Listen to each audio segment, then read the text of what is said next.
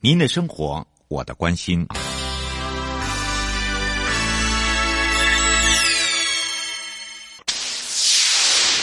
准备好了吗？五、四、三、二、一，悠悠 Live Show 现在上拍。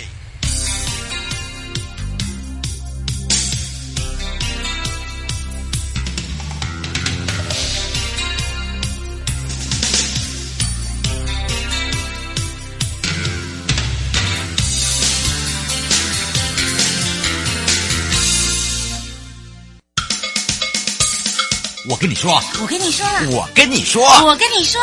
七嘴八舌讲清楚。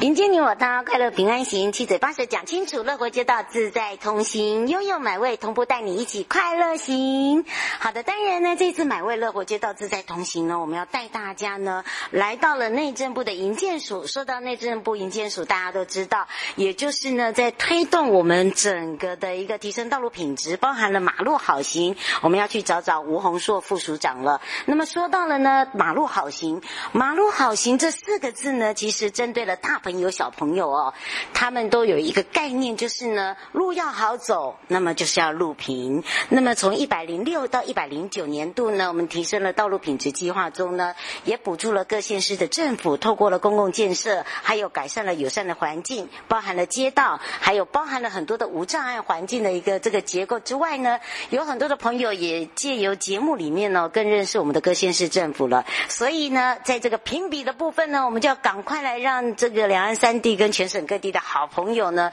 让吴副署长哦来跟大家打个招呼喽。还，是谢谢雅瑶，谢谢我们的朋友们哈。嗯。好，那因为呢，呃，刚刚雅瑶特别去讲到啊，有关那个这一次的一个马路好行的一个评比的一个活动啊。实际上哦，我们要特别去办这个评比活动，诶，并不是说诶要要有什么样的一个诶像一般的什么金质奖啊、金安奖的一个比赛了哈。实际上也是主要的重点是针对于那个每个四年四年计划的一个很重要的一个回顾哈。那在这个回顾的过程里面，当然有一些计划哈，它表现的成果非常的好，那有一些计划它表现的不尽理想。那我们只是希望说，在表现比较好的这些计划，我们把它挑出来哈，能够给他们呃，能够给他们一点点鼓励，那甚至于说当成一个一些计划里面执行的一些标杆呐哈。所以，我我们如果这这透过这次的评比，实际上诶。如果比较好的案件，甚至于我们会把它拿过来做一个行销，然后甚至于观摩，然后来来做一个推广。啊，最主要也是要让诶所有的全国各县市的朋友哈，大家能够诶透过这一个机会。啊，能够把那个好的作品透过观摩的方式哦，来提升它那个整个呃规未来的那个整个规划设计的一个的一个品质哈。嗯，我想这个是一个非常重要的一个概念呐。嗯，是。不过倒是呢，想要请教一下副署长哦。其实我们发现哦，这样一路走来啊，尤其是刚开始的时候呢，各县市政府他会有一种排斥感，就觉得说，哎呀，我太小不行啦，我不会写啦。哎呀，这个哦，可能那个跟我们这个计划哈、哦，呃，不符合啦。哦，我一定拿不到。后来呢，发现他们越做越有劲，而且呢，发开始发现了，地方的一个改进，然后包含了路面上的一个路平。还有就是环境的一个建造很重要哦，所以这次马路好行，你这样子一路走来，你觉得它改变最多的是什么？实际上啊，在这一次的马路好行的一个计划里面啊，呃，在以往啊，我们感觉受感觉到的就是，嗯，大概马路大概一般人的认知啊，大概就是给人家好走，给车好走而已。但是实际上啊，马路这一件事情。实际上是跟我们每个人在日常生活里面是息息相关的。那不是不应该一个一个马路，实际上是一个都市发展的一个，或是国家发展的一个重要的一个公共空间哈。不应该只是让车子好走，实际上它里面有包括很多的层面，包括景观面呐，啊，甚至于包括嗯那个舒适感呐哈。譬如说，譬如说我今天车子在那边开。车子车子当然是可以开啊，可是开的舒舒不舒服、顺不顺利，这个非常重要。那另外的就是现在整个国家社会在整个进步的一个过程里面呢、啊，我们生活品质要去提升。那尤其是在都会区里面呢、啊，嗯，我们会发现很多的马路的那个人行环境条件都很差。嗯，好，那我们就必须要除了去让马路好走，要做路平，甚至于我们的人行环境也要一并去把它建构。那既然我要去建构人行环境，实际上它周遭会有很多的景观呐、啊，哦，我们也一定把它建构啊，包括缆线怎么去收纳，包括植栽怎么去做强化，包括包包括我们的所谓的公共招牌这些东西，是不是可以让它能够有让它一体化，可以让它精简？实际上。以我们的，呃，国人同胞，大家都会有感觉，就是以前在马路上开车的时候，常常会开到奇怪怎么一大堆的那一个那个道路限制的一个的的标语，然后然后那一下子二十，一下子三十，一下子五十，然后然后开到最后，我根本不知道这一段到底应该它的限制条件是什么，啊，所以这些东西都是必须要经过整理，好，很多很多。很多该拆掉的要拆掉，很多该重新建构要重新建构。这样的话，让我们整个都市的环境哦，就会比较整洁，比较不会那么的乱哦。我想，我想这个东西是一个计划很重要的一个目标了。嗯，是。所以哦，在办理这个马路好行哦，尤其是针对这样子的一个评比，其实我觉得我最有感的就是有一些县市政府哦，他原本的一个这个本意，他可能没有想要来参赛，他只是想试试看。到最后呢，他拿到奖之后。后他会开始慢慢的去追，哦，可能他，呃，他对于整个环境的规划啦，还有就是马路的宽呐、啊，呃，甚至呢，诶，他给予一般他们可能说老人家比较多啦，建置了一些所谓的建构的，啊、譬如说呃休闲的地方啦等等，你会发现这个马路好行其实对一般的民众来讲哦，它是好的，可是问题是在各县市政府，他可能没有办法做到每一个都一样，如何去把它建设到每一个县市政府可以平均值拉到一个数据可以刚刚好的地方。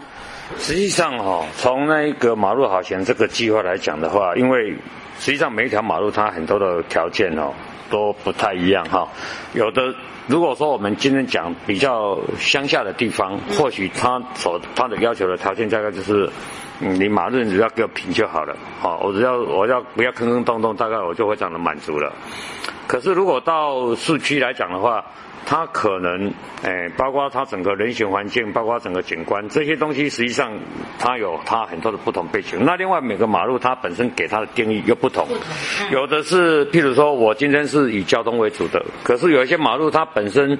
不一定是是纯粹是负担主要的交通，它反而比较重要的是一些绿色运输，或是像那个学童上下学的，所以每条马路它的功能都不一样。所以在我们的提升道路品质的这个计划里面呢、啊，它里面的九大指标里面，实际上它就有很多不同的。的必须对应的一些一些指标，哦，那当然以每条马路来讲，有的条件可以九个指标都可以去对应，但是有一些马路实际上以它的需求来讲，只要可对应个一项两项，它大概就就就就达到它一个很很高的一个效益，所以所以基本上就是因为就是因为。很多的因素太复杂了，所以，所以我们当时在执行这个计划的时候啊，呃，我们并没有说一定要，一定给你规定，一定要所有的指标全部都要满足，而是说你必须要按照那条马路它的它的条件，跟它在整个都市发展跟国家发展里面所扮演的角色，嗯，然后用什么样的方式让它让它建构？那当然，这个这个这个这个这个把整个道路品质提升出来了以后呢，实际上可以符合那个地方的需求。那将相对的，在无形中就一直在提升我们整个呃那个生生活环境跟品质。我想这个东西就是就是我们提升道路品质很重要的一个意涵呐。那那实际上这个计划哦，我大概在这边也稍微谈了一下哦。当时提了这个计划，很多很多很多委员，那时候我在立法院审议的时候，很多委员都会觉得说，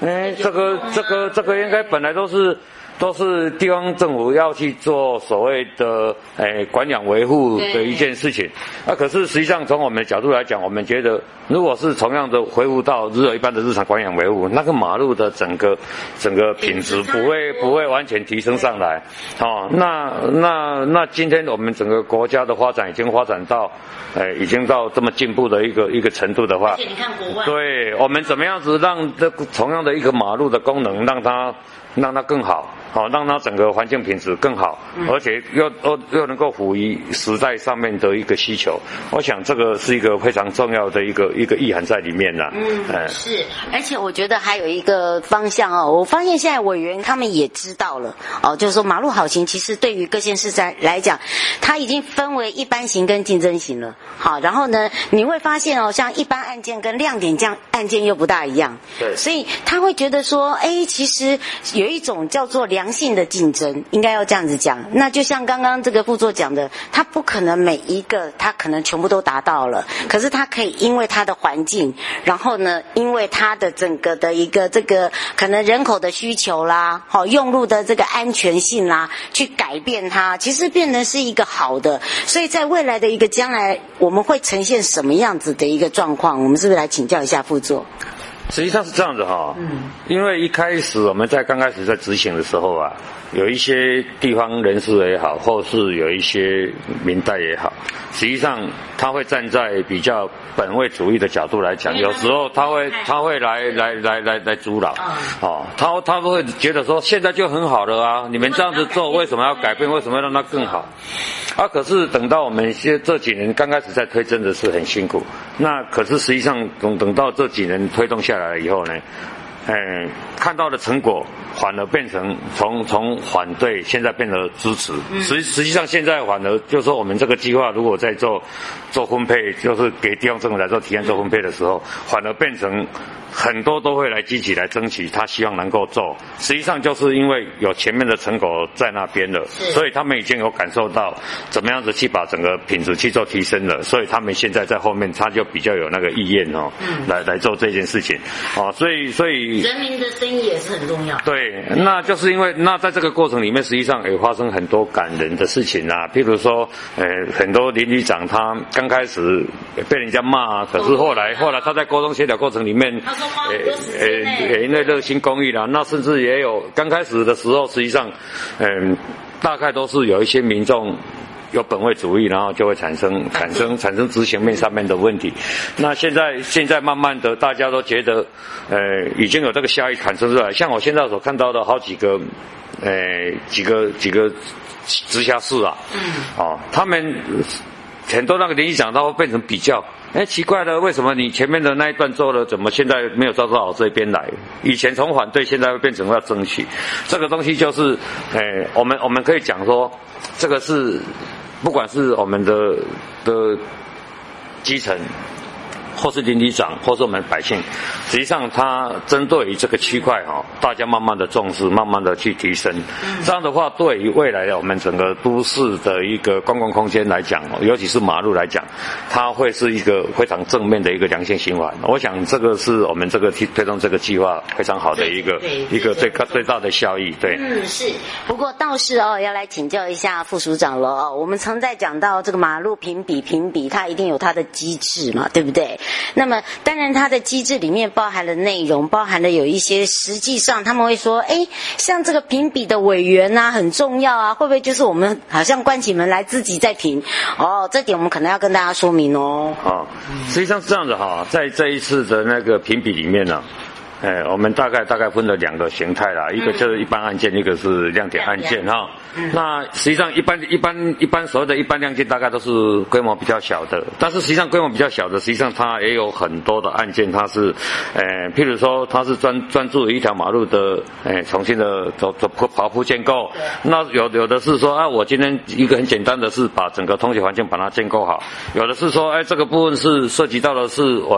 我我我附属的一个自行车道，我把把它弄好一点，甚至有一些是说，啊，整个天空缆线很糟糕，我把那个整个管线地下话，去去把它做一个天空线的整理。当然这些东西都都会都是因为对应到每一条马路它的一些特色，要、怎么去把它做完整的一个提升。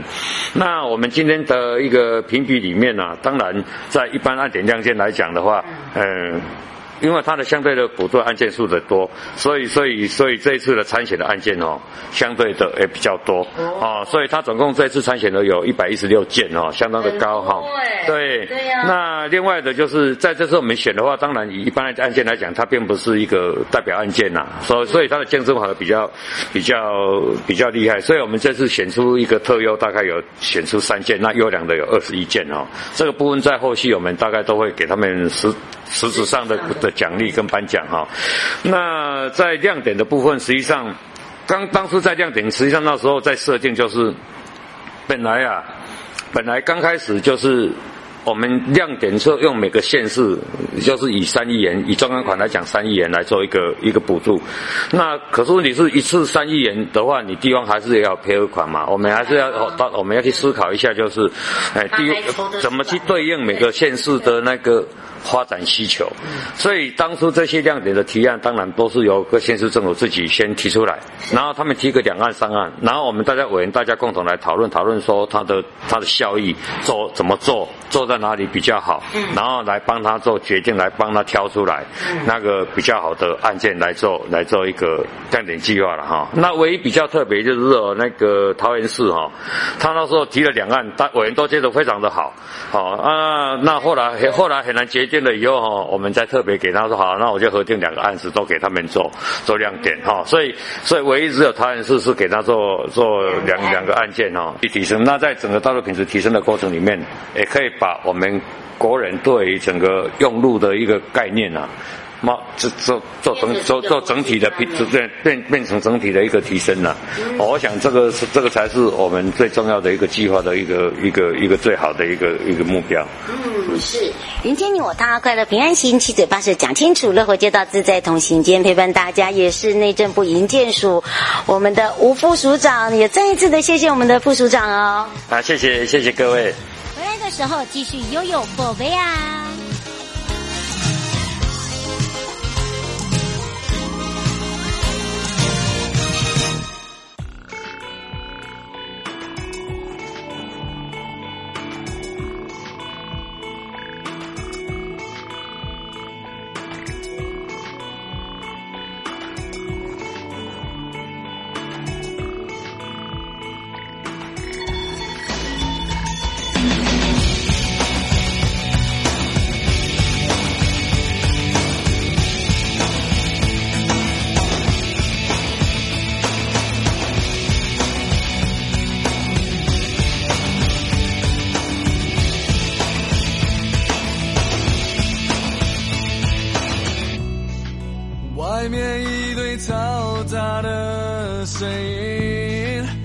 仿佛已经没人再去聆听，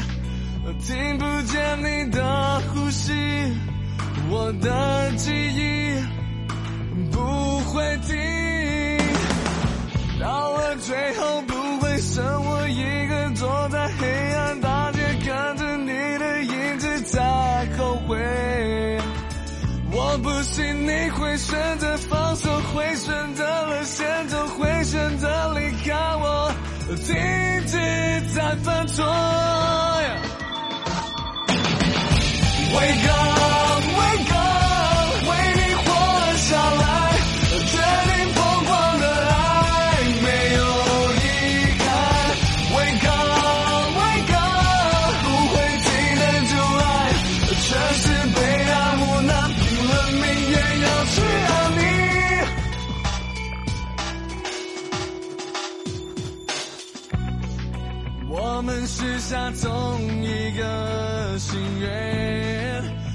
只能够永远不被分离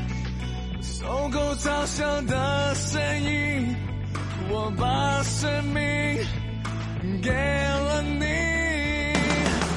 到了最后不会剩我一个坐在黑暗大街看着你的影子在后悔我不信你会选择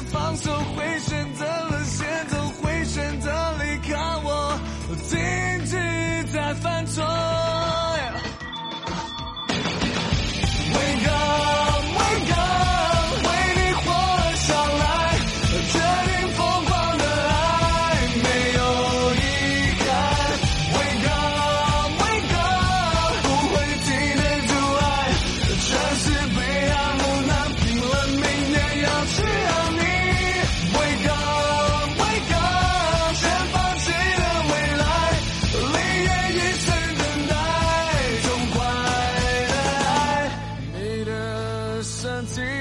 我的身体如此靠近这段故事完美结局，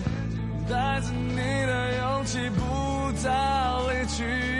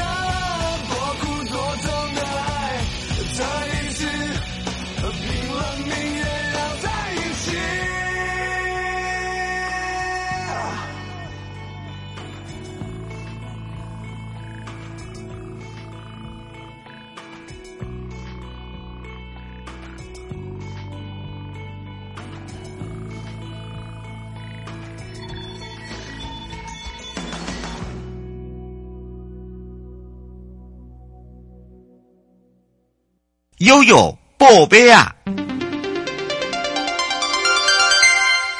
回到了悠悠宝贝啊，跟着悠悠来看一下哦。在银建署呢，打造一个幸福成家圣诞同乐会，宣导了四大住宅政策。那么这个活动呢，整个人潮非常的多，而且呢，非常的热络哦。营建署为了呢，让民众更多的了解这个公益出租人住宅补贴，还有社会住宅包租代管以及耐震补强这四大住宅的政策，所以呢，在大安森林公园就举办了一个幸福成家圣诞同乐会。那么也邀请了天马戏创作剧团，那么他们演出了一个叫做。小神出任任务，大家想说啊，这是什么？没错，好的单元呢，这是一个马戏亲子剧哦，利用很幽默、很轻松的方式带出公益出租的三大优点，让大家呢期待呃西家带眷的哦，可以到现场去看之外，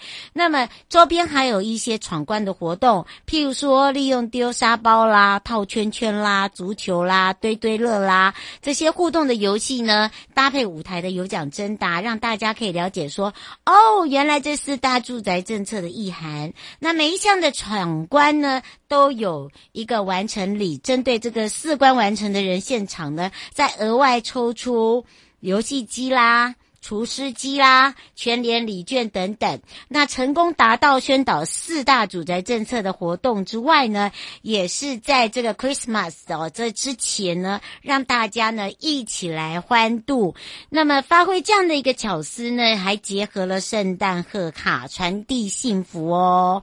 那么这一次呢，经由整个活动啊，其实啊，我觉得很棒的一点就是说，让房东想租税减免。然后我们的房客呢，能请领租金补贴等照顾哦，这比较达到了呃我们现在所想要的。那么营建署进一步也说明了，房租尤其是在房东租给领有租金补贴的房客，成为公益出租人，享有的就是综合所得税、房屋税还有地价税减免。那对于没有时间管理的，也想要一起用好房做爱心的房东，可以建议呢，你把租的事交给专业租赁业者，然后呢，你就可以加入社会住宅包租代管。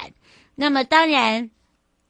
每屋每年呢都可享有一万元的修缮费、公证费、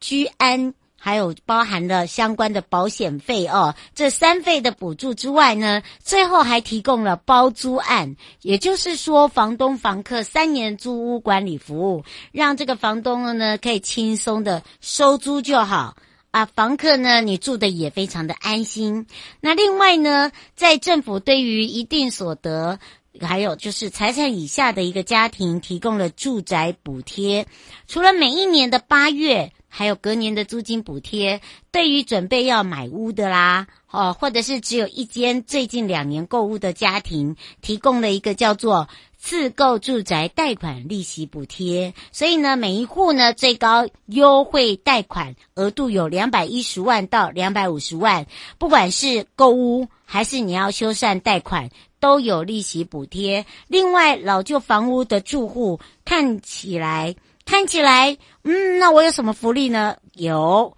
耐震补强补助，最高是四百五十万。最后，营建署提醒你哦，台湾地震频繁。老旧房屋的住户要多加留意的，就是要定期检查你周家的环境，还有就是房屋有结构的一个安全疑虑，你可以申请私有建筑耐震补助的补助，那么还可以呢提升自宅耐震的能力哦。好，当然呢，每一件呢最高补助的建物呢有百分之四十五。就是大概以四百五十万为一个上限，迎接你我他，快乐平安行，七嘴八舌讲清楚，乐活街道自在同行。我们下次空中见喽，拜拜。